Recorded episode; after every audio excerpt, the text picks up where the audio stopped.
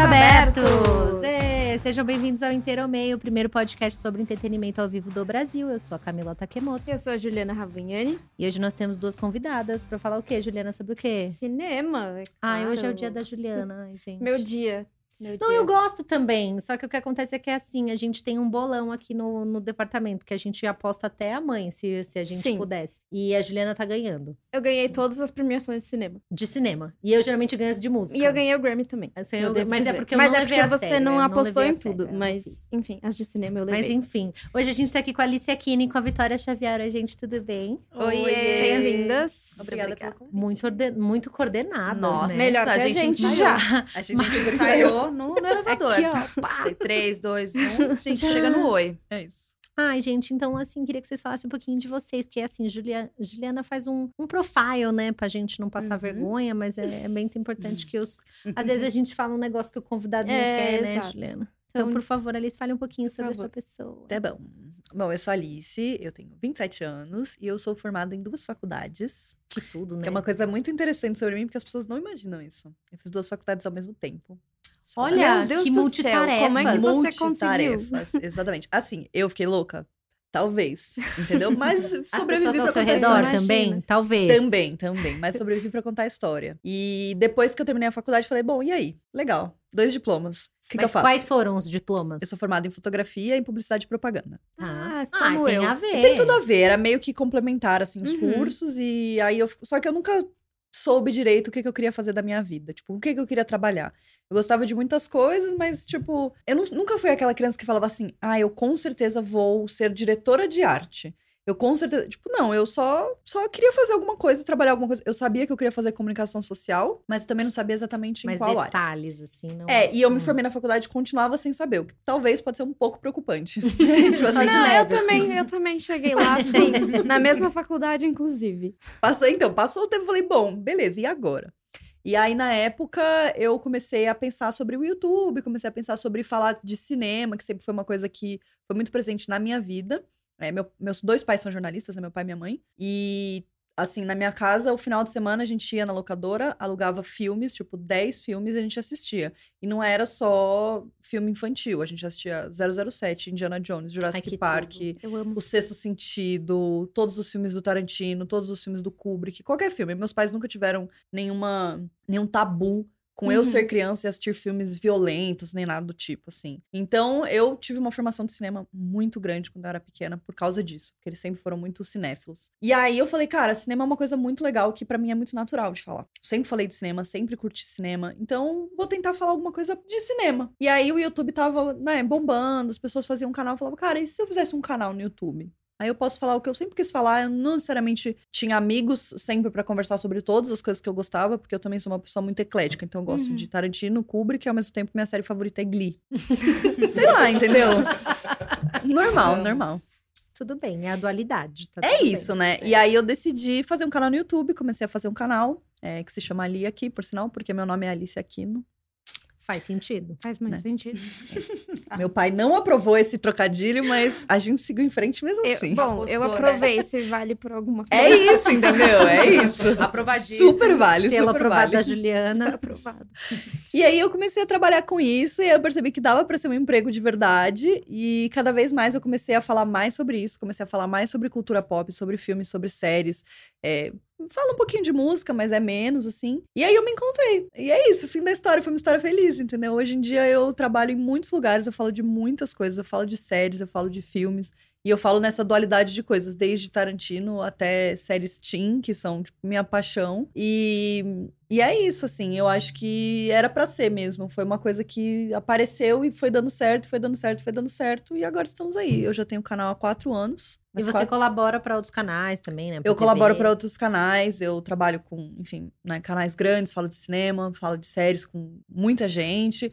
Então, no final, o YouTube é uma boa vitrine, mas no final do dia também é muito o meu projeto, né? Meu, eu faço como eu quero, o que eu quero, eu falo do que eu quero. E pra mim isso é a coisa que mais importa, que é onde eu posso ser quem eu sou. E eu não tenho. É, é isso, eu não tenho. Não, tenho, não minto na internet. Ah, eu gosto disso, eu não gosto disso. Não. Eu vou lá, eu faço vídeo de Velozes e Furiosos, que é uma das minhas franquias favoritas. e as pessoas não, talvez não entendam, porque daí depois eu vou falar de Riverdale, porque daí depois eu vou falar de Glee, sabe? Então são coisas que não necessariamente conversam, mas que no final das contas é quem eu sou. Sim. Então, o legal é eu poder falar disso tudo. E, cara, eu trabalho muito. Eu, eu solto quatro vídeos por semana. Meu Deus do céu. Amiga. É, então, tipo. E é você que edita? Não, não. Hoje em dia Ah, eu tenho não, uma equipe. Ah. É, Aí na eu já verdade. ia falar que hora você dorme, né? É, não, não exatamente. Depois, quando eu comecei, quando eu consegui ter uma equipe, que na verdade a minha equipe é reduzida, que sou eu, a minha editora, que também é minha faz tudo, e o meu agente. Então, nós três somos a equipe do Ali aqui e a gente consegue fazer qualquer coisa que vocês imaginarem. Desde publicidade até quatro vídeos por semana, até editar foto, até qualquer coisa a gente, a gente segura a onda, assim. Então, é uma equipe muito reduzida, mas que resolve todos os problemas e, e é isso, sabe? Então, basicamente eu me encontrei, falo de uma coisa que eu gosto muito, sou uma pessoa muito realizada nesse sentido e espero continuar fazendo isso por muito tempo. A gente tá torcendo. Nossa, que bonito. Bonito, gente, então né? tá bom, obrigada, eu vou Ah, então embora. tá bom, gente. Obrigada. Olha, tchau. foi ótimo. Prazer com vocês. Obrigadão. E aí, Vicky, e você? Bom, eu sou jornalista, sou formada em jornalismo. É, hoje o meu trabalho é falar sobre cultura pop, ah, principalmente parte de séries e de filmes. E o canal, que é o meu canal o Vicky View, eu comecei primeiro com o Instagram e falando sobre séries e filmes, né, postando algumas coisas e tal. E o YouTube veio depois pra mim, porque era quase um desafio pessoal. Eu ainda não tinha não me sentia pronta pra dar a cara a tapa. Porque você tá na internet, você tá exposta a qualquer coisa, seja coisa boa ou coisa ruim, né? E falar sobre um mercado. é, por exemplo, no meu canal a gente fala muito. A gente, né? Eu só. a gente fala muito sobre Marvel, sobre DC, que é um campo muito masculino. E eu falei, meu, eu não vou deixar de falar sobre o que eu gosto em função de ser uma área majoritariamente dominada pelos homens. E, mas eu falei, eu vou cumprir esse desafio aí, seja o que Deus quiser. Ah, e aí eu comecei o canal, fui aos poucos, tanto que meu primeiro vídeo foi sobre Pantera Negra. Foi crescendo, crescendo, crescendo, e assim como a Alice falou, é um projeto muito meu, é um espaço onde eu posso ah, falar o que eu penso. E a minha relação com filmes e com séries, acho que ela se ela apareceu quando eu tava ali, vai, na minha pré-adolescência e tal, que era uma putz, bullying pra caramba, zoada pra caramba. Ah, escola, que pedacinho do inferno essa fase. Pra e aí, é, não. E aí, as séries, os filmes e os livros, né, é, sempre foram o meu mergulho. Então eu tinha esse amor, só que não tinha onde, onde escoar toda essa a minha, minha paixão. E aí, com o boom do YouTube, essa coisa toda, eu achei essa janela. E, e hoje eu faço isso. Hoje eu sou jornalista, hoje eu escrevo sobre cultura pop. Ah, tenho canal no YouTube, tenho o meu Instagram. Então a gente vai atacando em todas as frentes aí, falando do que a gente gosta, que é cinema, que é série. E tentando aproximar. Às vezes a gente acha que é muito próximo pra gente, pode não ser. Recebo muitas mensagens das pessoas falando: Meu, não tem o cinema aqui na minha cidade. Uhum. Então a gente também Coisa tenta. surreal, né? Pois é, Sim. o que é muito óbvio aqui pra gente, que né, trabalha numa cidade grande, pode não ser para outras pessoas. Então, acho interessante também aproximar pessoas que talvez Sim. não tenham essa oportunidade. É, e muitas vezes a pessoa não vai conseguir ver aquele filme no cinema, mas ela vai no seu canal e ela já tem alguma Uhum. ideia, sabe? Claro. Se vai valer a pena, de repente, ela ir pra uma outra cidade assistir aquele filme. Uhum. Ou se não, talvez ela espera um outro. Tem muita gente também que economiza o mês inteiro pra poder assistir um filme no mês. É, não é? A gente assiste filme toda semana. Sim. Tem semana que a gente assiste quase todo dia. Então, às vezes, a Uhum. gente entra numa loucura dessas, de, tipo assim, sei lá, tem meses que eu assisto 20, 30 filmes. E tem gente que guarda pra assistir um filme no cinema. Então a pessoa precisa escolher o filme. E eu acho que é, a nossa ferramenta é muito um lugar onde a pessoa vai pra ver qual que é o filme que ela vai escolher aquele mês. Sim. Qual que é o filme que ela vai atrás? Vai valer a pena? Você acha que ajuda na tomada de decisão também da pessoa? Exatamente, exatamente. E principalmente porque a pessoa começa a se identificar. Então, tipo, ela sabe que a Vitória é uma pessoa que tem opiniões parecidas com a dela. Uhum. Então, eu diria que, assim, 90% das vezes a pessoa vai concordar com o que ela tá falando em relação a um filme. Então, ela pode sim falar: esse filme eu não vou ver. Ou, de repente, um filme que ela nunca imaginou. Fala, cara, eu quero muito ver esse filme. Que Sim. legal que a Vitória falou desse filme pra mim, porque eu não, não ia descobrir sozinho. Uhum. Até, na verdade, a gente tava falando, a Ju, na pesquisa dela, ela encontrou uma pesquisa, né, Ju, de, Uhum. tipo, custo de, de ir no cinema. Porque eu, hoje em dia, eu acho que ir no cinema é muito caro. É muito caro. Caríssimo. É muito caro.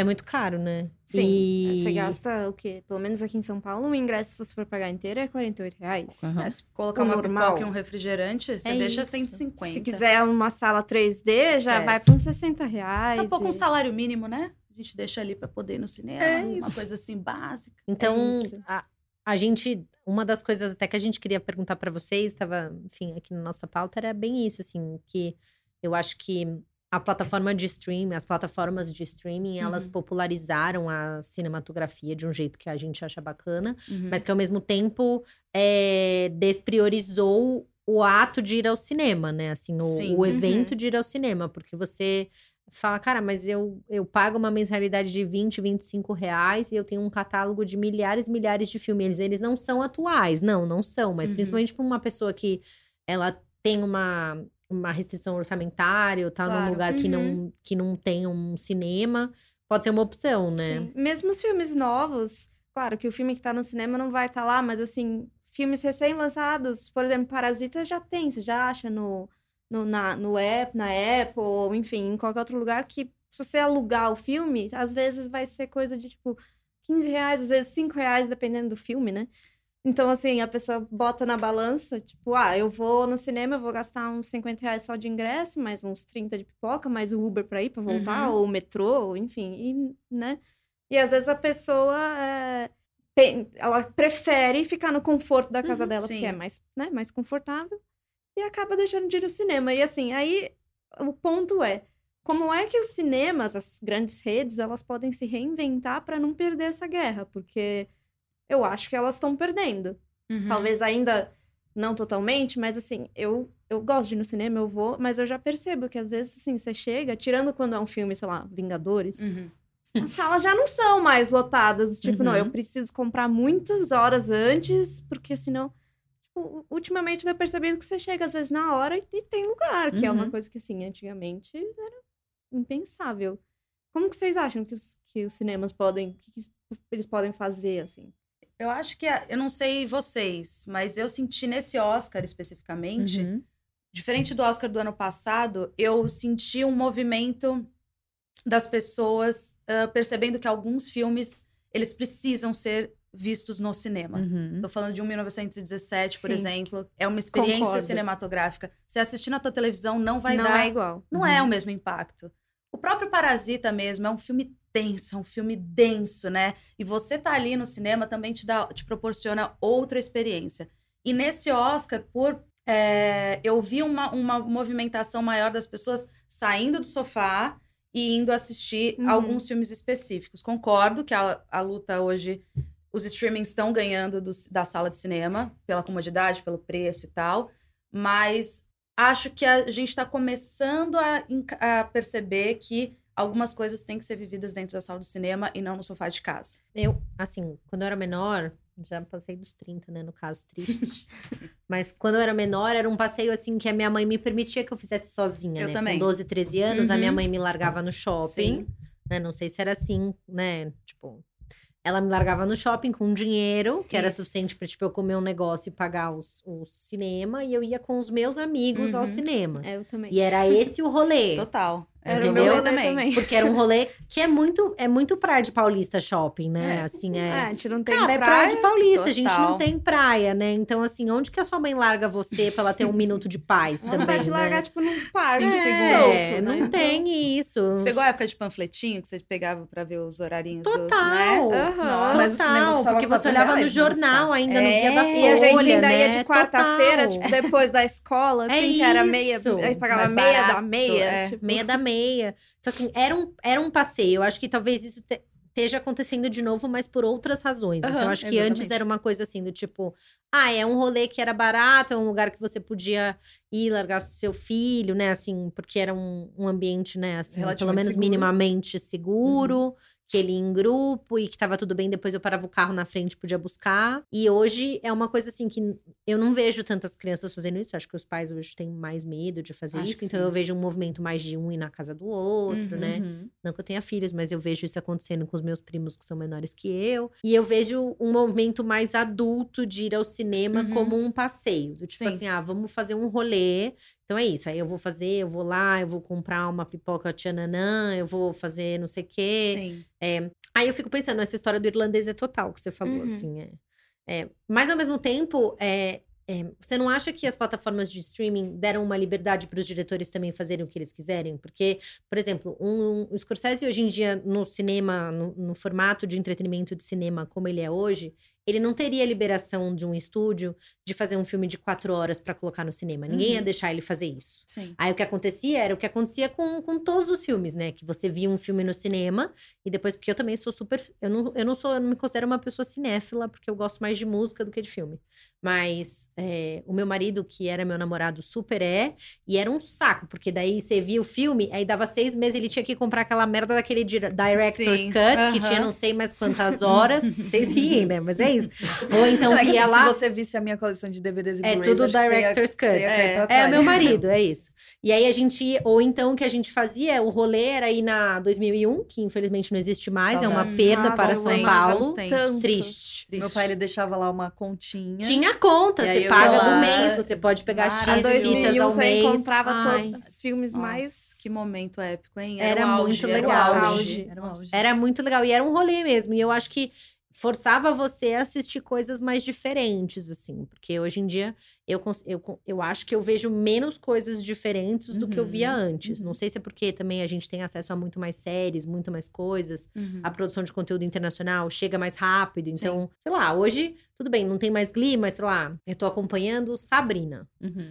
Saiu Sabrina no- um dia, principalmente se sai todos os episódios no meu dia. Eu posso, e eu sou muito binge watcher. Eu não Amo. posso começar no meio da semana, Uhum. porque eu vou virar à noite, eu vou vir trabalhar, tipo, sem dormir, porque eu sou esse tipo de pessoa. Sabemos como é. Eu não, sou, eu não sou esse tipo de pessoa. Pra mim, isso é o mal do século XXI. Eu não sou é esse esse. tipo de pessoa. Eu odeio. Eu odeio. watching é eu odeio. Tipo assim. É porque eu também acho que pra gente que trabalha com isso, é muito difícil. Entendeu? Porque às vezes, sei lá, sexta-feira. Sexta-feira é o dia. Sexta-feira é o dia que estreia coisa na Netflix. E você pode acreditar que vai estrear pelo menos uma coisa por semana. Uhum. Então, as pessoas, eu principalmente, eu tenho um público muito adolescente. Que quer adolescente saber. tá fazendo o quê? 14 anos, tá fazendo o quê? Tá em Enchendo teu casa, saco pra Entendeu? Chega da assistir. aula, uma hora da tarde, a pessoa já tá assistindo tudo. Quando dá 5 horas da tarde, fala, cadê o vídeo? Você já terminou de assistir? Aí, 10 horas da noite, Eu já a pessoa tá na assisti- eu já segunda temporada. Já você fala, nossa, mas. É, assim mesmo. Tudo bem que é o meu trabalho, Beira o desesperador. entendeu? Mas tem uma hora que você fala, cara, não, você dá. tem razão. Não dá, entendeu? Ano passado, 26 de dezembro, eu tava onde? Sentada no meu sofá, assistindo segunda temporada de You. Uhum. Meu namorado foi viajar pro interior sozinho. Eu não fui, porque eu não podia, porque eu tinha que ficar sentada. E eu acordei 8 horas da manhã e fiquei no mesmo lugar até 8 horas da noite pra poder assistir o negócio, pra poder gravar o vídeo. E as pessoas já estavam lá no meu ouvido. Socorro. E aí, Porque cadê? Os Cadê? adolescentes querem tudo pra ontem, né? Entendeu? Eles não são da época do tipo assim, passou o episódio só na semana que vem. Exatamente. Se você estiver São em casa no horário que passa na Warner. Porque se você não Exatamente. tiver, querido, Beijo. Um beijo e Exatamente. tchau, perdeu. Então, essa, essa ideia do binge watch, por mais que eu acho que quando a Netflix começou com isso, era uma coisa muito legal, porque significava que você não precisava ficar esperando. Se você Exato. quisesse assistir, e Tudo eu bem. lembro, tipo assim, eu lembro claramente, eu, final de semana, junho, frio, assistindo a primeira temporada de Orange is the New Black. Amo. E, tipo assim, Amo foi incrível, muito. porque eu passei o final de semana fazendo isso. E o meu rolê do final de semana era esse, entendeu? Eu ficava embaixo do cobertor, comia um monte de porcaria e assistia a temporada inteira. Tinha 12 episódios, foi incrível. Só que isso é, tipo, em três dias, entendeu? Hoje em dia, as pessoas assistem em um. É, Em horas. às vezes- um, Eu queria mas eu não faço isso tempo. que vocês falaram. Tipo assim, entra 5 horas da manhã. Então, 5 horas da manhã tem gente que acorda e já está lá assistindo o negócio. Você assim, 5 horas da manhã, meu filho, eu tô, entendeu? Dormindo ainda. É, não, eu não posso falar. Porque assim, eu acordo às 5 e meia da manhã pra assistir o comeback do BTS na TV da Coreia. Então eu não posso falar pra vocês que eu não faço isso. eu Não, posso julgar. exatamente. Mas eu era uma pessoa que fazia isso com livro também. Tipo, eu ia na livraria comprar Aham. um livro do Harry Potter à meia-noite. Ah, isso eu E fazia eu só também. largava essa droga Não, lógico. até acabar. Porque eu, eu sou essa pessoa que, assim, mesmo que seja ruim, eu quero saber o que acontece. Ah, eu também. Óbvio. Eu vou até o final. Criança amaldiçoada, né? É isso. Nossa, É assim, ó, aí. Mesmo, é, é mesmo? isso. É isso. Tipo, mesmo, mesmo, mesmo sabendo assim, putz, você vai lendo e você fala assim, não, nossa, que droga. Eu já sei o que vai acontecer, não é bom. Ai, não, não, ela não tá fazendo isso, mas você fica. Não, mas, é- Uhum. mas eu acho que é isso, tipo, é- isso não é da nossa geração.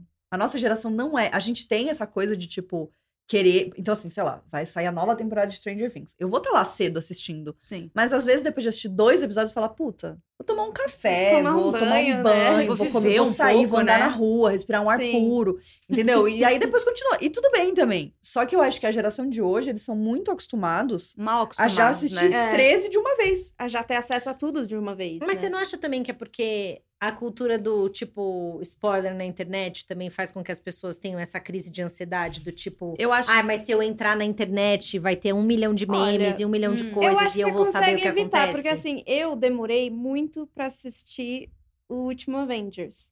Tá. Porque eu tava numa loucura que eu queria ver todos os filmes do, do- do negócio isso. inteiro Uhum. antes Mas eu comecei um maratona. mês antes. Não, eu comecei um tempo antes, mas são tipo 20, sei lá quantos 22, filmes. Então, Sim.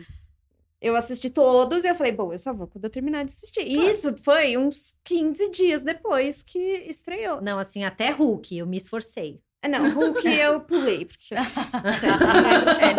perdoada, tá perdoada. Hulk não tá não, na minha até timeline. Hulk. Não, e e do assisti... Eric Bana e do Edward Norton. Não, eu pulei. muito. É porque assim, eu quis assistir na ordem, tipo, cronológica, não na ordem de Uhum. lançamento, Aham. enfim, essas coisas. E eu As consegui evitar por até o dia que eu assisti, eu não sabia de nada. Eu não Uhum. sabia absolutamente nada. Cheguei no cinema, assim, como se. Então, assim, talvez, porque também ah, talvez eles fiquem muito mais. Quer dizer, não sei, eu fico muito na internet também. Uhum. E eu consegui, e eu consegui Fugir. fugir. Uhum. Assim, quando eu já via uma coisa, tipo, Avengers, eu já, tipo, não, não vou ver. Uhum. Sai. Então eu não sei, eu acho que é mais, mais da geração deles que tem É. tudo muito acesso desde sempre. Porque não teve essa coisa, tipo, a gente tinha que ir a pé na locadora pra Uhum. pegar, torcer pra não terem alugado antes. Sim. Uhum. Se chegou Sim. lá e não tem, você fala, Nossa, filho, só no fim de é. semana que vem. Chegava lá e falava, "Ai, Tinha cópia, eu quero assistir limitadas, o filme que, que chegou ontem. Ah, já acabou tudo. Mas você tinha que ser brother do cara da locadora. Que ele deixava Que separado. ele deixava É, separado pra exato. você. O quê? Esqueminha, É, né? esqueminha. Exatamente. Mas eu acho que essa geração, ela é uma geração, sim, é, mal acostumada. Às vezes eu me pergunto o quanto eles curtem, eles degustam da série Ah, tem essa. é, e o quanto não é uma pressa, que rola, tipo, um momento de fomo, né? É Aquele isso, fear of é missing out. é o é isso. FOMO. Porque você vai chegar e querer o cara participar da conversa. o, o teu amigo na tua sala de aula vai, já vai ter visto e você não faz parte. Então você imagina, eh, você tá fora do papo. É uma coisa assim enlouquecedora. A Alice lida mais, como ela falou, sobre, com esse público, né? E eu vejo as coisas. A ansiedade é muito É muito grande. acelerado, né? e aí eu não vou, não dá assim, vai, não vou colocar aqui, tipo, Sabrina com House of Cards, que são Sim. propostas muito diferentes. Mas assim, House of Cards pra mim era uma série que eu fui degustando, que eu fui assistindo aos poucos, que eu fui, né, tem todo um você ter um, um episódio ali por semana te dá também uma outra experiência, assim como ir ao cinema pra assistir um filme também te dá uma outra experiência.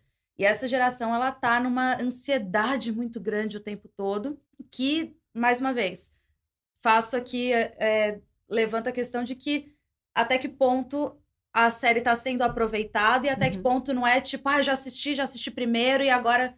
Porque pô, tem tanta coisa. Sabrina mesmo é uma série cheia de referência. Uhum. Se você entende. Tô falando de referência, tem referência bíblica, tem referência. De uma filmes antigos, de de muita coisa. coisa, assim. E aí passa batida, assim, como as coisas passam muito.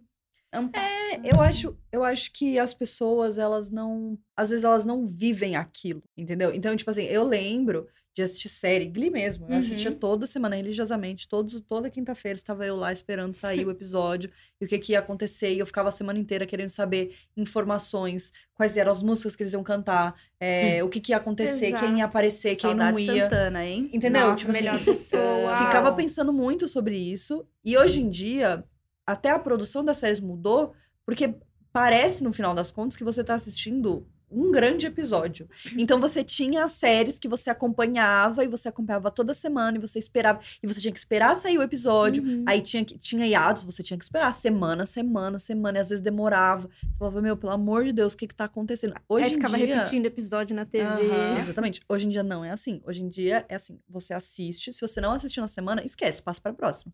Vai ver qual que vai ser a próxima, na próxima semana, porque já, já era, já Não, ninguém tá falando mais. De uma semana pra outra, se você, você vê a diferença de visualizações, tô falando em quesito YouTube, você pode pegar ah, 10 mil se você colocar num timing certo ali, e Exatamente. 300 visualizações se você pa- passou dois dias, gente. Não tô falando de diferença de um mês. Então é muito, as coisas são muito Sim, muito rápidas. rápidas. Muito, Muito rápidas. rápido. Mas né, também um isso pouco. exige das plataformas de streaming uma produção de conteúdo muito maior, né? Sim, que daí eu acho que entra a parte que é legal. Então, por exemplo, ontem saiu uma notícia da Netflix de que o filme Modo Avião da Larissa Manoela é o filme de língua, não inglesa mais assistido da plataforma, Foi. com mais de 28 milhões de visualizações no mundo inteiro. Você imagina Não só no 28 Brasil. milhões de pessoas, independente de qualquer coisa, indo assistir o filme da Larissa Manoela no cinema? Exatamente. Então, assim, é Acho óbvio. não- e a ia Larissa Manoela é uma pessoa que, óbvio, ela tem um apelo grande aqui no Brasil, porque a gente sabe quem ela é, mas ela tem um Fora. alcance mundial agora, sabe? E eu acho que, assim, a Netflix mesmo é uma empresa que é responsável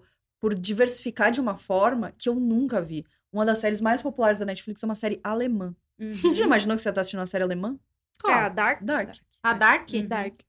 Você já imaginou? Ah. Camila é. assiste ela é é, saiu série é, indiana, Sim. brasileira, alemã, norueguesa, é, qualquer, qualquer país que você imaginar tem produção Netflix, tem uma produção de qualidade, é, entrega um- um- uma coisa que traz aquela cultura pra dentro da casa de milhões de pessoas, de milhões de países diferentes. Uhum. Às vezes uma coisa, assim, eu amo produções francesas, eu amo. Eu amo filme francês, eu acho que a França faz umas coisas incríveis. Então, eu sempre assisti filme francês. E não, tipo assim, filme cult francês. Não, filme de comédia francês. A comédia francesa é muito parecida com a nossa. E existem milhares de séries francesas na Netflix que eu amo, que são maravilhosas, são extremamente bem feitas. São feitas pela Netflix. Os próprios doramas.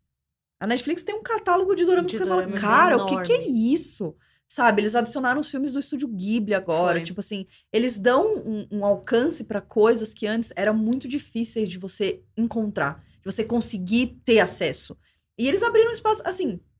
Depois que a Netflix entrou no Brasil, começou a fazer produções brasileiras, as produções brasileiras não só cresceram em número, como em qualidade.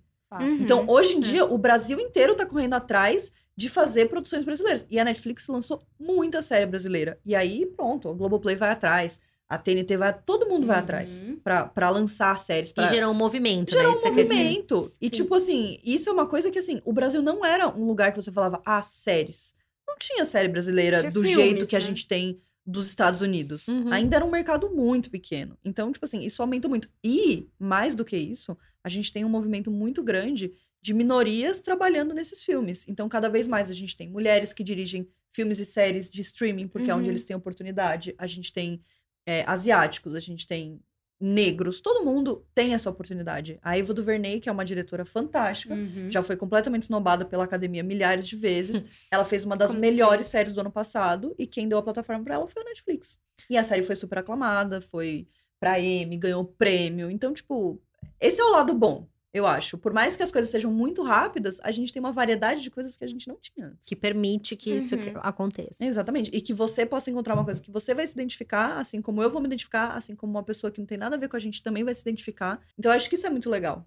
Com certeza. Agora que a gente entrou no assunto produções nacionais, assim, É. é, não é de hoje que o Brasil produz é, filmes, enfim, incríveis. assim, Desde. A gente tem Central do Brasil faz Uhum. o quê, 20 anos? Foi Uhum. 99, eu acho? 96. Eu fiquei chocada, porque eu achei que era menos. Não, quando eu vi na é TV. 99, porque eu estava A Globo fez assistindo um, esse Oscar tipo, e um eu me lembro especial, assim, dessa né, injustiça que eu nunca vou superar da Fernanda Montenegro Triste. perder pra Gwyneth Paltrow. Mas Tudo bem. não quero Tudo falar bem, né? sobre isso, sobre esse acontecimento. Mas enfim, assim, o Brasil... Obrigada, Parasita. É, Alguma coisa o Brasil veio. produz coisas assim muito, muito boas. Mas ainda eu percebo muito, claro, não de todo mundo, mas eu ainda vejo que as pessoas às vezes subestimam o cinema Uhum. nacional e tem um preconceito com Uma filme resistência, nacional. né? Uma resistência. Eu já vi gente falando: "Ah, não, se for filme nacional eu não quero ver". Não, mas deixa. Aí é outra pergunta que eu queria inclu- incluir junto do da Ju. Eu acho que depende. Eu acho assim, ó. Quando é aquele filme de comédia, Minha mãe é uma peça. minha mãe é uma peça. Uhum. Aí as pessoas vão. Uhum. Mas quando é tipo Bacurau, ah, não sei. É um filme muito assim. Não. É porque Entendeu? eu acho que o Minha Mãe é uma peça, ou esse tipo de filme, tem um apelo Globo. Uhum. Que talvez pegue Que é o a público massa. de novela. É a massa. Porque é. fala, ah, esse é o ator daquele negócio que eu gosto de assistir, vou lá assistir. Cara, eu acho assim, é um erro nosso pensar que isso é um problema do Brasil. Eu acho que sim, quando a gente era mais nova, principalmente, era muito uma coisa de tipo, ah, eu não assisto filme brasileiro. Ai, nossa, filme brasileiro de jeito nenhum. Eu acho que rolava essa coisa e era muito cool você não gostar de produções brasileiras porque você era diferentão e você só gostava dos Estados Unidos e, e é isso. Mas eu acho que isso também mudou, é, isso também mudou com a geração de hoje. Então, é, é lógico que a gente tá falando de Bacurau, que é um filme que é super, é um filme cabeça. Mas é um entrou filme- num hype. Entrou no hype, exatamente. Uhum. Mas se a gente pegar um, A Vida Invisível, por exemplo, Nossa. é um filme excelente, é um filme super cabeça também. Só que assim, se você pegar um equivalente à Vida Invisível dos Estados Unidos, ninguém vai assistir também aqui no Brasil. E Uhum. talvez nem lá nos Estados Unidos. Entendeu? Então, tipo, não é, não é nem tanto. É que eu acho que o que falta, que eu acho que a gente não tem essa área no Brasil, é esse filme blockbuster Uhum. que todo mundo assiste, que é um entretenimento que é muito legal, que é um Vingadores, que é um filme de quadrinho, que é uma coisa mais assim. Porque isso daí é um filme que caberia pra qualquer pessoa, tanto a pessoa que gosta de Minha Minha Mãe é uma Peça, Uhum. quanto pra pessoa que gosta de Bacurau. Mas a gente ainda não chegou lá na produção. E eu acho que é por isso que não tem tanto. Mas a pessoa ter que sair da casa dela pra ir no cinema assistir um filme que talvez ela não entenda, é, é difícil, entendeu? Tipo, é, o Bacurau, principalmente, é um filme que ele entrou no hype, por isso ele fez sucesso. Mas se ele não tivesse entrado no hype e não tivesse rolado o boca a boca, a pessoa ia assistir o trailer do Bacurau e falar assim, mas o que que é isso? É. O que que tá acontecendo, entendeu? Eu assisti o filme e eu continuo falando, o que que é isso? O que que tá acontecendo? Sabe? Entendeu? Mas eu não sei se isso é um filme pras massas, mesmo que ele fosse produzido nos Estados Unidos. Eu acho que também tem uma, um problema de dentro da indústria pra fora. E quando eu digo isso, é. Eu acho que existem bons roteiristas, excelentes roteiristas, com ideias muito boas, é, mas que não vão pra frente porque muita gente lá que tem o. que pode dar a canetada fala: não vou investir num, num roteiro de terror, porque aqui no Brasil Aham. talvez isso não seja bem feito, talvez isso daqui não. Ah, não, por quê? Porque eles vão achar que o público vai ver Minha Mãe é uma peça. Só que enquanto a gente só oferecer para o público Minha Mãe é uma peça, é só isso que a gente vai formar quanto cinema nacional. Então, eu acho que o que falta para que a gente tenha mais. para que as pessoas queiram ir ao cinema é abranger um pouco mais a Uhum. temática Uhum. dentro do cinema nacional. É. Acho que a gente pode falar de outras coisas a não ser é, sobre favela, sobre é, pobreza, sobre essa outra parte. Porque hoje em dia, se você parar pra pensar, majoritariamente a gente tem comédias, Minha Mãe é uma peça, nananana, e filmes densos que vão lidar com essa coisa de preconceito, favela, tráfico e tal. Existe muito mais. Uma gama muito maior do que essas Muito, duas e temáticas. muito. E muita gente Exatamente. muito, muito, muito talentosa que tem ideias boas, mas que chega lá, o cara vai falar, entre fazer uma comédia que eu sei que vai levar um, dois, cinco milhões e arriscar um filme de terror que vai levar 10, 30 mil, aí eu vou mais no óbvio. Não, e fora que assim, é, é só a gente pensar no filme da Suzanne von Richthofen. Uhum. As pessoas bebem qualquer filme de serial killer dos Estados Unidos, qualquer Sim. filme de true crime dos Estados Unidos. Você assiste documentário, Ted as- Bundy, entendeu? As todos. pessoas são viciadas, as pessoas Uhum. conhecem coisas macabras. E por que, que as pessoas têm tanto preconceito com o filme sobre um caso que aconteceu aqui no Brasil, que é extremamente interessante, Popular. popular. popular. E Achei uma abordagem tão legal que, ia também. ter- que falar, todo mundo vai querer assistir. Claro. Exatamente. Então rola toda, toda também rola muito essa, essa coisa do público de não entender que talvez aquilo é diferente. Mas assim, falando de uma coisa que é muito do meu ambiente, que são os filmes teen, sei lá, graças a Deus pela Larissa Manoela e pela Maísa, porque cada vez mais essas Tá garotas crescendo. elas têm É. feito filmes que não perdem nada pra nenhum Sim. filme dos Estados Unidos. Não, gente, Mas mas, e você tá comparando com aquele filme da Demi Lovato com a Selena Gomes que Claro. passava na Disney Channel. É o mesmo Camp tipo de Rock, conteúdo. exato. Exatamente. É E, isso. tipo, é incrível. A gente tem uma gama de, de livros adolescentes que são Sim. escritos por autoras brasileiras. E cada vez mais a gente tá tendo um espaço, porque eles perceberam que eles estão fazendo e está dando certo, porque as pessoas estão estão gostando. Só que ao mesmo tempo, acho que tem gente que olha e fala: ah, eu não vou assistir o filme da Suzane von Richthofen, porque, nossa, pelo amor Mas de é Deus. a mesma coisa na época de Bruna Surfistinha. Ah, eu não vou assistir o filme da Bruna Surfistinha. Aham. Vi muita gente comprando ingresso escondido E o ali, filme é maravilhoso. E é muito bom. É muito Débora É cara. arrasou no, no papel. Entendeu? E o da Suzane, eu tô super Eu tô claro. Não, eu achei a abordagem legal, é isso que eu ia falar. Tem As ponto duas de óticas, vista né? De- do, do Daniel, Daniel, não é o nome dele. Dos cravinhos. Dos cravinhos. Contando e o que da- ele da falou e a versão dela da E história. fora que ela tá tipo, idêntica, né? Carla Dias Igual, coloca foto, a igual, foto ali. igual. Meu, eu Não, e isso é uma coisa, esse formato de dois filmes é uma coisa que a gente nunca teve no Brasil desse isso. jeito. É uma coisa que nem nos Estados Eu Unidos, nunca você procurar, isso, na não verdade. tem. E Entendeu? é o caso que permitiu inovador. que isso acontecesse. Exatamente. Então, tipo assim, é uma abordagem super interessante pra uma história que é super interessante e que eu tenho certeza que a maior parte das pessoas não conhece. Entendeu? Porque É. tem muita gente que nem se lembra disso. Sim. Que nem lembra do que aconteceu, que não sabe os detalhes, que não foi atrás. Então, tipo, as pessoas que produziram o filme, elas foram atrás, elas assistiram todas as fitas, todos os, os julgamentos, tudo. Não, elas é com base nos depoimentos. Entendeu? Né? É É, é tudo, feito com é base nos tudo, é um trabalho de pesquisa gigantesco que com certeza as pessoas que fazem o filme do Ted Bundy também fizeram. A Claro. assinatura do independente da direção, mas quem é o braço direito em todo o projeto é a Ilana Casoy, que, Que é, é uma incrível. criminóloga maravilhosa, Ela é sou incrível. fã, já li todos os livros dela. E assim, você vê que não é feito Não por é uma um. bobagem. Exatamente. assim, né?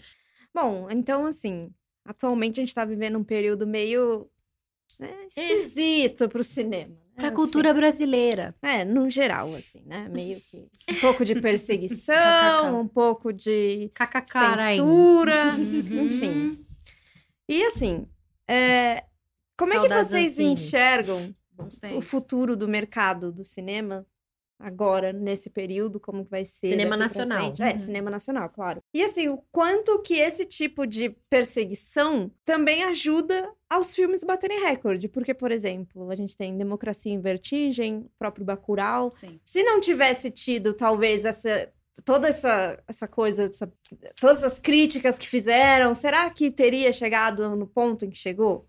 O Democracia em Vertigem, talvez, quando fosse indicado ao Oscar, o pessoal vai falar, pô, Uhum, foi indicado ao Oscar, vamos ver. Mas, assim, isso foi bem antes. Como é que vocês enxergam isso? assim? Cara, é, na verdade, assim, eu acho que é, isso é muito um reflexo também do que a gente tem no Brasil hoje. Tipo, as pessoas, elas querem ir contra aquilo que elas, que tá, que tá machucando elas, né?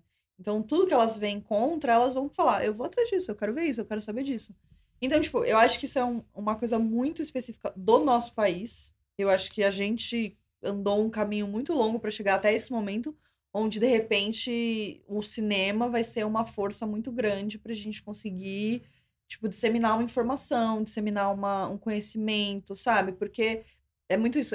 Ah, e já acontece, né? A gente tem produtores aí como, acho que é Rodrigo Teixeira, que ele chama, Uhum. né? Que tem feito muita coisa fora também, Sim. porque ele tem um movimento, enfim, Mas filmes só assim, ótimos, né? que Porque é se você assim. depender do Mas governo assim- de hoje, você sente e chora. Mas ainda assim, o Rodrigo é um cara que vai, ele fez A Bruxa, ele fez O Farol e ele voltou e fez A Vida Invisível.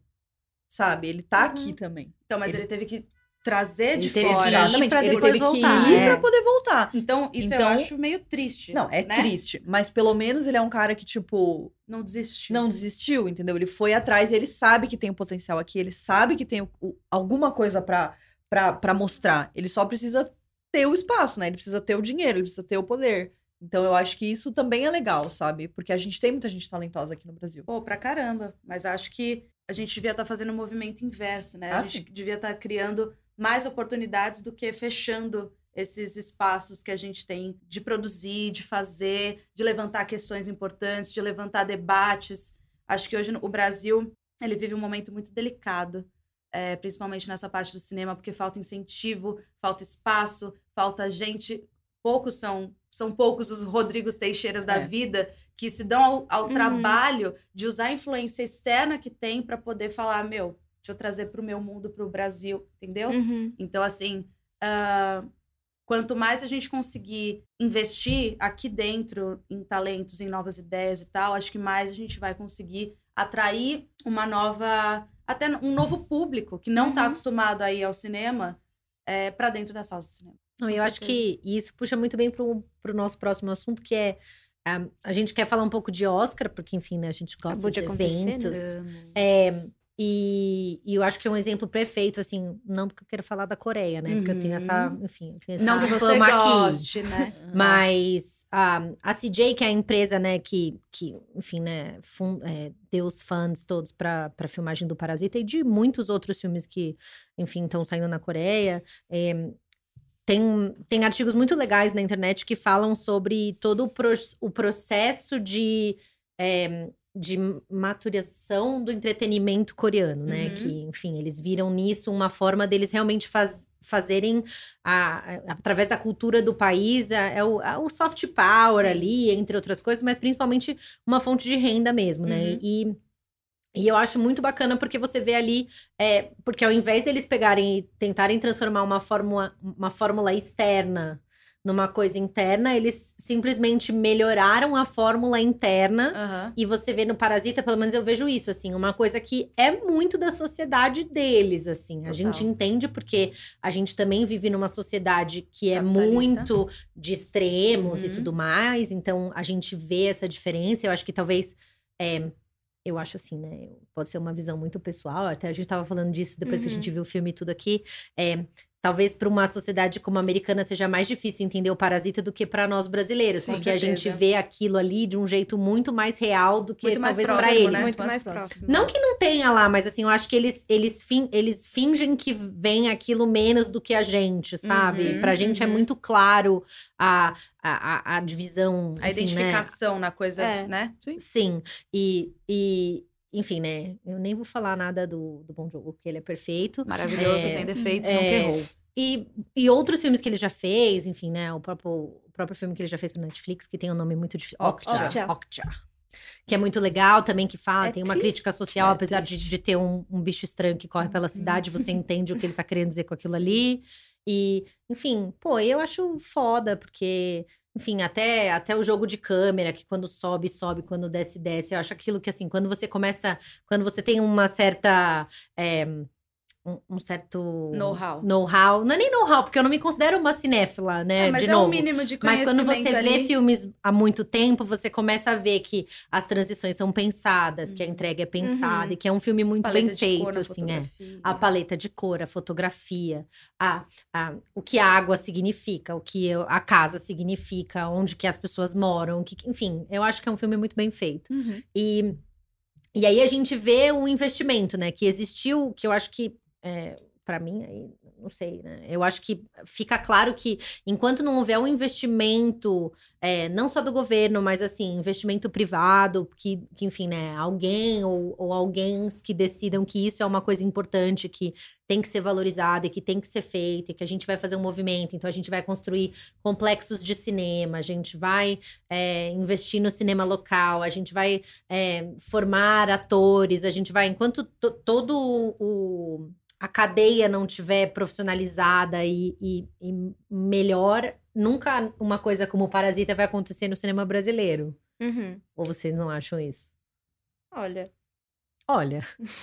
Eu acho que eu acho que é um pouco diferente, porque o Brasil ele já tem uma história muito grande, muito forte de cultura e principalmente de cinema, né? Até é, por a gente já ter tido indicações ao Oscar, por a gente já ter chegado tão perto, é, e ainda assim por a gente ter tido filmes que marcaram.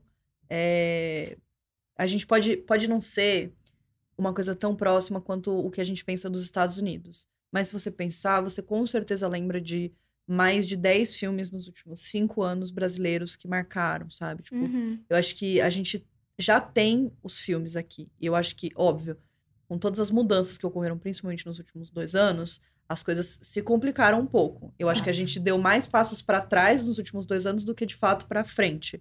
Mas eu não acho que a gente está tão distante dessa realidade é, quanto a Coreia, sabe? Até porque, se você for parar pra pensar, o Bong Joon-ho, apesar dele ser um cara extremamente talentoso, extremamente capaz, um diretor incrível, que tem uma visão muito incrível, ele foi aonde fazer os filmes dele? Nos Estados Unidos. Ele começou lá, ele teve Sim. que entrar em algum, ele teve que começar de alguma Ele teve forma. que Achar ir algum pra espaço. voltar. Entendeu? Eu, eu assim, confesso, eu confesso que eu não conheço a história dele a fundo pra, e, e nem a história da Coreia em relação ao cinema a fundo pra poder falar pra vocês que foi por causa de X ou Y que aconteceu isso. Mas analisando de fora, a gente vê que ele teve que sair, ele teve que quase que, que abaixar a cabeça pro Harvey Weinstein de todas Foi. as pessoas Uhum. pra poder fazer os filmes dele, que eram os filmes que ele acreditava, pra depois ele poder levar um Oscar pra Coreia. E aí ele chegar na Coreia e você ter aquela coisa das pessoas no aeroporto Uhum. aplaudindo ele de uma forma, tipo, Ovacionada. ovacionada, né? sabe? Tipo, por- mas, mas o quê? O cara teve que sair. E vocês acham que o Parasita foi, assim, uma coisa isolada? Ou vocês acham que abriu, tá realmente abrindo um caminho, um espaço, uma tendência para uma coisa, assim, de talvez começar, Hollywood começar a aceitar coisas diferentes, coisas novas, países novos? Vocês acham que, que ou não? Não, acho que foi é um divisor de águas, né? Se você não, é, não contar o artista, que é um filme mudo, na verdade, que é. Então não é. você Não é falado fala, em outro É idioma. o primeiro filme aí falado numa língua estrangeira a ganhar o Oscar de melhor filme. Então, assim, você ter essa quebra de paradigma num Oscar, que querendo ou não, a gente pode falar de Grammy pra música e Oscar pra filme, é a maior ah, premiação, a coisa mais popular que as, as pessoas assistem, a Globo transmite e tal. É, eu acho que é uma ruptura brutal e que aponta para um novo caminho, sim. Uhum. Porque a gente. Porque é preciso. O, o, o cinema não, não é feito só nos Estados Unidos e naquela, naquela Uhum. bolha. Existem muitas produções, ali estava falando inclusive de produções francesas, existem outras produções que são brilhantes e que às vezes é, não chegam para a grande massa porque ficam ali meio escondidas, uma coisa meio à margem, assim. E com a, a vitória do, do Parasita, a gente passa a olhar para um, um outro horizonte, né? O próprio Bong Joon-ho falou sobre é, a gente ir além da legenda, né? Tipo, a gente quebrar esse preconceito da legenda. E acho que é isso que a gente precisa fazer. Entender que não adianta só olhar para os Estados Unidos e achar que só eles fazem coisa boa, porque não é isso. E o Oscar entender que se eles derem. Eles são hoje um, um- Eles têm um poder de influência muito grande. A academia tem um poder de influência muito grande. Então, quanto mais espaço eles derem para produções de fora, mais o mundo inteiro só tem a ganhar. O mu- Uhum. Todo mundo. Você imagina um filme coreano sendo assistido aqui. Parece tão distante, mas aproximou tanto. Então, por que não usar esse espaço, usar essa influência para quebrar? Eu, eu, particularmente, achei que 1917 ia ganhar. Eu também. Ela foi a única pessoa neste Mentira. departamento que acertou Parasita no Pô, melhor Você filme. não acredito. Porque Eu, eu só tinha... perdi porque ela votou no Ford versus Ferrari edição. foto, em Ah, edição. tá. É. Bom, eu de fato. Porque eu não assisti Ford versus Ferrari, então por isso não votei. Eu, na verdade, acho que talvez a edição deveria ter um 1917 ali. Pô, pra mim era pra Que eles o que eu votei. Não ser indicado. Eu fiquei assim. Mas tudo bem, enfim. Eu não achei. Eu realmente falei, bom, eu acho que vai levar é, melhor filme estrangeiro, Sim. óbvio. E eu achei que ia levar melhor diretor. Eu acertei Também. melhor diretor. Falei, não, acho que melhor diretor eles vão dar. Mas acho que Uhum. melhor filme, não sei se é esse Então, o ano ainda. Mas você vê, pra, a gente, eu mesmo, por mais que eu tivesse, eu, eu falo aqui que pra mim Parasita foi o melhor filme do ano passado, fato, Uhum. ponto. Eu sabendo disso, ciente disso e acreditando, posso Eu aqui também. ficar 30 mil horas falando por que Parasita é tão brilhante, eu não apostei. Eu também fui não. pro filme do Sam Mendes, ou seja, Porque eu pensei, eu pensei assim, na cabeça da academia. Exato. Tipo, a academia não vai dar um filme Pois é. Coreia. Não é possível. Uhum. Eu não achei possível. Eu falei, Exato. não vai acontecer. por Não é isso que agora a gente fala, opa, Agora eu já. as mentes estão começando a abrir. Elas, tão- as mentes abriram para um, pra um outro campo aí, e é hora da gente começar a olhar para fora e sair do próprio umbigo, né? Sim. O que eu acho maravilhoso. O que, que vocês acham? O que, que ter premiações assim? O que um Oscar ou outras premiações importantes mudam para o público geral? Você acha que faz a pessoa ir mais no cinema? Ou seja, o que, que qual que é a relevância da premiação para o grande público? Total. Eu acho que vira é, um evento, que nem eu falei sobre Uhum. o Oscar, a, Glo- a Globo e tal, não sei o quê. é, vira um, um hypezinho, né? Uhum. Então, tipo, putz, fazer um bolão com a galera. O que, que você já viu? Porque começa a entrar naquela cadeia de, do FOMO de novo. Você começa a ver os stories. Uhum. A galera, ah, o que, que você já assistiu? Checklist. Ticando, né? Aquela coisa. Aí você Eu começa. sei, meu "Hum, Deus. Deixa eu ver, deixa eu ver aqui o que que tem. Ah, esse daqui eu vi. Ah, tá. Coringa eu vi. Começava assim, né? Que a galera foi Assistir Mais fácil, Coringa, né? é o mais óbvio.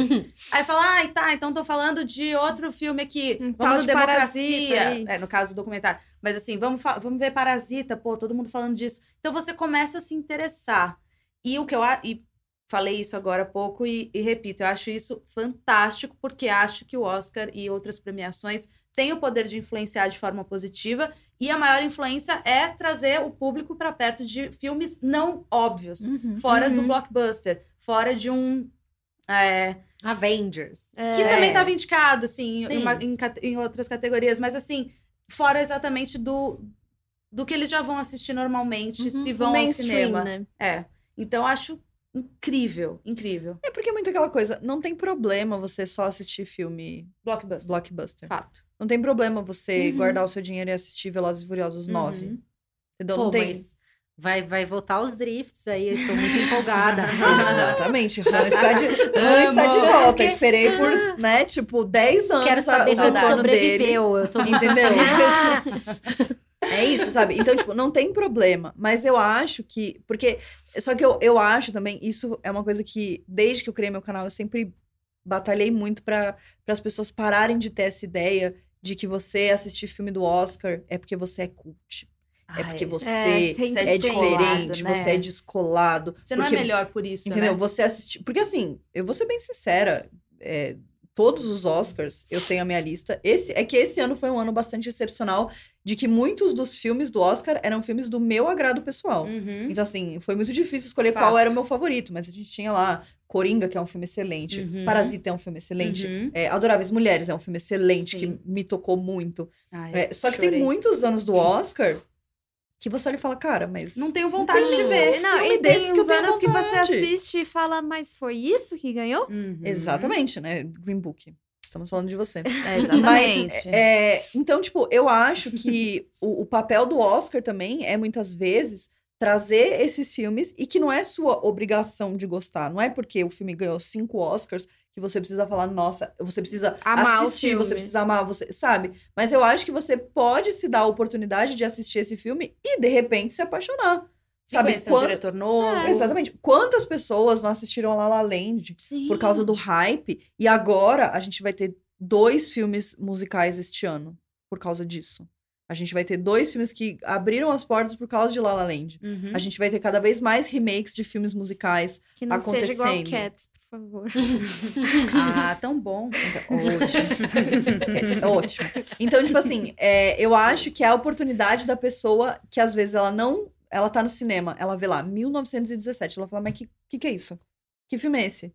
Cadê o, o Capitão Uhum, América no filme, uhum. entendeu?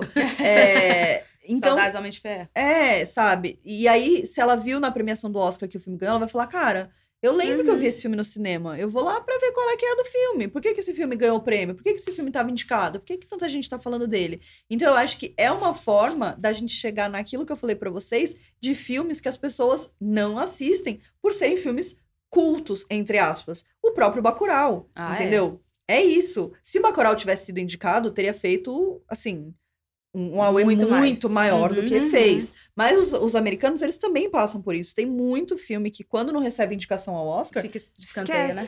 nem existe mais o filme, Uhum. sabe? Então, eu acho que é uma oportunidade da gente poder. eh, Não é popularizar o cinema, mas é, é permitir que todo mundo possa chegar naquele filme. Entendeu? Aproximar, Tipo, né? É, se aproximar daquilo. Mesmo que seja uma coisa. Às vezes a pessoa curte muito a Segunda Guerra Mundial, Uhum. mas ela não tem a menor ideia de que filme assistir. De Sim. repente ela vê um filme do Oscar que tá falando de Segunda Guerra Mundial, ela fala, cara, que legal, vou assistir.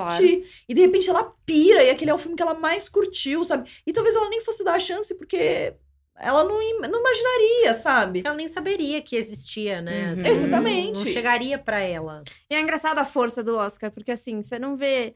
Pra quem não, não é, tipo, do cinema, que não gosta, Uhum. você não vê as pessoas, tipo, ah, não, eu vou assistir aqui os filmes do Critics' Choice ou Aham. do Glo- Globo de Ouro. Sim. Não, as pessoas, a hora que sai a lista do Oscar, ah, eu vou assistir os filmes do Oscar. É, É, meu lógico. momento de ver os filmes do Total. Oscar. Não É importa que o filme já tá rodando faz, tipo, Uhum. oito meses, entendeu? Já tá lá em cartaz. ó. É, tipo, o negócio já tá no streaming faz Uhum. tempo. Ah, lista do Oscar agora. Exatamente. Então, é- eu acho isso muito bom, assim. Porque... Acho ótimo. Eu ah, acho desde que faça o movimento que a pessoa Exato, fala, exato. tudo bem. Tudo isso é válido. É, é isso. E eu acho que às vezes pra ter uma experiência diferente. E pode ser que seja uma experiência que ela fale, putz, odiei esse filme. Mas, Mas foi. ela teve uma coisa diferente, ela viu uma coisa diferente que ela não veria normalmente, sabe? Eu acho que isso é muito, muito importante pra indústria. E, e não só pra indústria americana, mas pra indústria brasileira e, enfim, pra qualquer coisa, sabe? Total. É isso. Vamos pro bate-bola? Vamos. Agora, agora Mas ele sim, é a tá? A gente pede que seja uma resposta só, todas as pessoas não conseguem. Então, Uma, fica aí um uma desafio. palavra. É isso. Fica aí É. um desafio. Nossa, que daí a gente fala É, assim, uma momento, coisa. Ok. E ninguém Vamos lá, mas a gente preparada. tem fé. Então vai. Ah, Um filme e uma série do coração. série Scandal. Filme. É o filme da minha vida, Encontros e Desencontros. Um bom filme. Série, Glee. Nem falei de Glee hoje, né? É, filme, eu acho que eu vou ter que ficar com Jurassic Park. É O primeiro. O primeiro, original. Tá. Foi o filme que me introduziu ao cinema. É o meu Sim. filme. Um ator. Adam Driver. Ai, Mas nossa. amo. Te amo, bebê. É Leonardo DiCaprio. Eu amo. uma atriz? Caraca, uma só, difícil, hein? É, Fazer o fantasia no ar, hein? Cara, Elizabeth Moss. Olha. Só porque eu tô com ela na, Na tô cabeça. com ela na cabeça. Vou falar a Scarlett Johansson. Pô, ninguém mandou Meryl Streep, Cadê minha Juliana? Natalie Portman, É, gente? né? Hum. Um diretor ou diretora. Pode ser um de cada, se quiser. Male and female. Sofia Coppola e. Hum, Scorsese. Cara, diretora, eu vou de Patty Jenkins. Amo. E diretor, Spielberg. Tudo bem. Um filme e uma série pra chorar. Um filme, A Culpa é das Estrelas. Nossa. Um filme, Ah. Até o Último Homem. Ai, chorei muito também. É uma série pra chorar. É... This Is Us. Eu ia falar. Nossa, é. Eu, eu tava É, esperando. tava essa esperando, resposta. tava E Grey's. Anatomy, Grey's claro. Grey's também. Anatomy. Claro. Uhum. Sou formada em 14 temporadas. Sou formada em medicina e tristeza por 14 É temporadas de Grey's Anatomy. Momentos é de melancolia. É isso. Uma fil um filme ou uma série injustiçada? Uma série é The Bold Type. Hum, é verdade. Eu amo essa série. É um filme injustiçado. Filme injustiçado.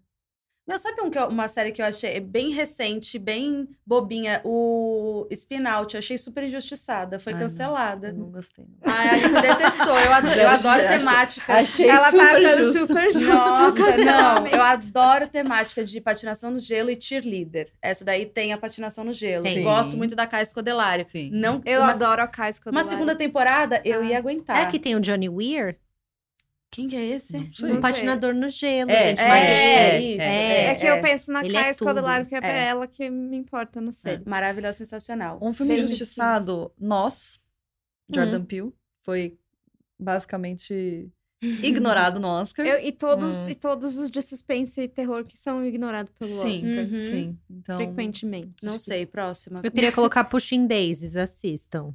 Sério. É. Ai, saudades. É Saudades de Um filme e uma série pra rir. Cara, uma série brasileira muito boa pra rir é Ninguém Tá Olhando. Ninguém tá olhando, é boa. Eu adorei, tá na Netflix. É a série do Do Daniel. Daniel, Daniel Rezende. E é uma série muito boa, é de comédia, os episódios são rapidinhos, dá pra assistir e se divertir muito. Acho que uma série BoJack é muito boa. Mas não é pra rir, amiga. Mas é, tem um... é pra tem rir um- e chorar em seguida, né? É, então, ele tem... Mas ele tem um humor bem ácido. Acho o roteiro ligeiro, ele tem uma pegada divertidinha, vai. Ela é densa, mas ela, ela é boazinha. Vou defender aqui, que eu dou umas risadas no meu momento humor negro. Tá bom, amiga. Tudo E o bem. filme, pra rir. É, legalmente loira. Ah, é eu tudo. amo. Ah, então nessa, nessa pegada, acho que as branquelas, né? Ai, Ai, tudo tudo. pra mim. Tudo perfeito. Aquela coreografiazinha, hein? Nossa, amo que elas fazem. O pior filme e a pior série que você já viu. Insatiable. Nossa! Nossa! Por Essa favor. série é ai- ruim demais. Nossa, muito ruim. Meu Deus, é a pior série que eu já assisti Quem na minha vida. que colocou. Quem que. Juro, eu olho aquilo, eu falo, quem que falou Quem disso? permitiu? Quem deu? Quem deixou? Não, demite. Quem aprovou? Demite, juro. Que Coitada da série Debbie Ryan, mas pelo amor de Deus. Que série ruim, fato. E o filme vai ser o filme que eu assisti no dia 25 de dezembro. Cats. Ai, difícil. Ai. Cats foi. Agora, eu preciso também falar. Além. Cats é uma vergonha alheia. Não, Cats é. É muito difícil. Mas o filme do. O Esquadrão 6, Nossa, com o Ryan Reynolds. É ruim também. Olha, Netflix que me desculpe, mas assim, nem com todo o dinheiro no mundo, nem com Michael Bay, Nem com Ryan Reynolds. nem com Ryan Reynolds, nosso Deadpool não deu pra salvar Não esse deu. filme, hein, gente? não deu mesmo. Ruim. Ruim. Já que estamos aqui, filme trash preferido. Velozes Ah. e Furiosos. Todos. Ah, não fala Trash. É, Meninas Malvadas entra como um guilty pleasure aí. Talvez, É trashzinho.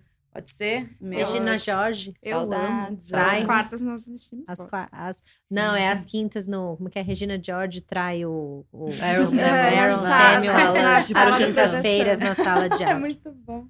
É, último filme e última série que assistiram.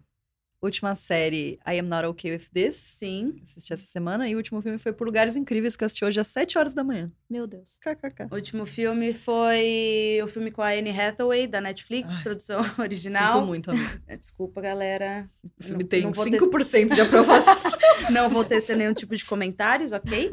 É, só o último que eu assisti É mesmo. só o último que eu assisti, no caso. E a série foi I'm Not Ok- Okay With This, que é do mesmo diretor E- de... Ir no cinema ou Netflix em casa? Hum, Cara, cinema. É, cinema. Eu Ainda- prefiro. Eu prefiro. E se a sua vida fosse um filme, qual gênero seria? Com certeza, Velozes e Furiosos seria. Seria o gênero Velozes e Furiosos. Gênero Velozes e Furiosos. Eu mal posso esperar pra ser o The Rock escalando prédios e girando. é, é, como chama? É, mísseis Nossa, com pode os crer. músculos. Olha, acho que o meu... Uma dramédia, pode ser? Pode. Um drama Uma dramédia. pouquinho. A gente ri, a Justo. gente chora, no final dá tudo Dá certo. tudo certo. E é isso. Ai, amei, gente. É isso. É então. isso, gente. É, vocês podem, por favor, dar as suas arrobas para as pessoas que quiserem certeza. acompanhar vocês e continuar essa conversa. Lógico. E pedir várias séries, assim, pra vocês. Já assistiu? Mas você já assistiu? Já já, já assistiu? assistiu? Fez Cadê o vídeo? Já Cadê? vídeo? Cadê? Cadê? É, o meu arroba é Alice S de Sapo Aquino. Em todas as redes sociais. Inclusive, ontem de madrugada eu fiz um TikTok. Ai, amo, que eu também jovem. tenho, Muito tá? jovem, né? Sou Tô muito tentando- TikToker. Estou tentando acompanhar os jovens, tá um pouco difícil. Eu tô tentando ainda fazer o videozinho que você faz assim e troca de roupa. É, esse Tô aí também é tentando. difícil. Esse é Amiga, difícil. você já fez nos cenas que eu fiz. Mas vai, vai dar certo, amiga, vai dar certo. Olha. É, em todas as redes, é, principalmente no Instagram e no Uhum. Twitter, que é onde eu mais estou Ativa. presente.